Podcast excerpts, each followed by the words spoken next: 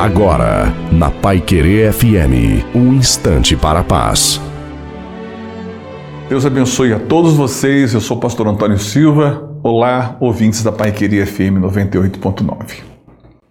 Eu me pego pensando muitas vezes: como que eu consigo me livrar do mal? Porque o mal ele é um inimigo invisível.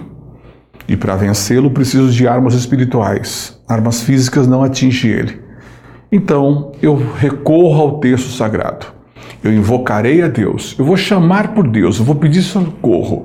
Não há problema nenhum quando alguém começa a falar para Deus: Olha, Deus, eu preciso de ajuda, eu preciso de socorro, eu não suporto mais. Ele só não pode culpar Deus. Porque uma das estratégias do mal é criar na pessoa um sentimento alheio, como se Deus fosse culpado. Não culpe Deus. Chame por Ele, porque Ele é o único que pode te ajudar. E isso vai acontecer, Ele vai te ajudar. Ele está aqui com os ouvidos abertos à sua oração. Deus te abençoe, Deus te guarde.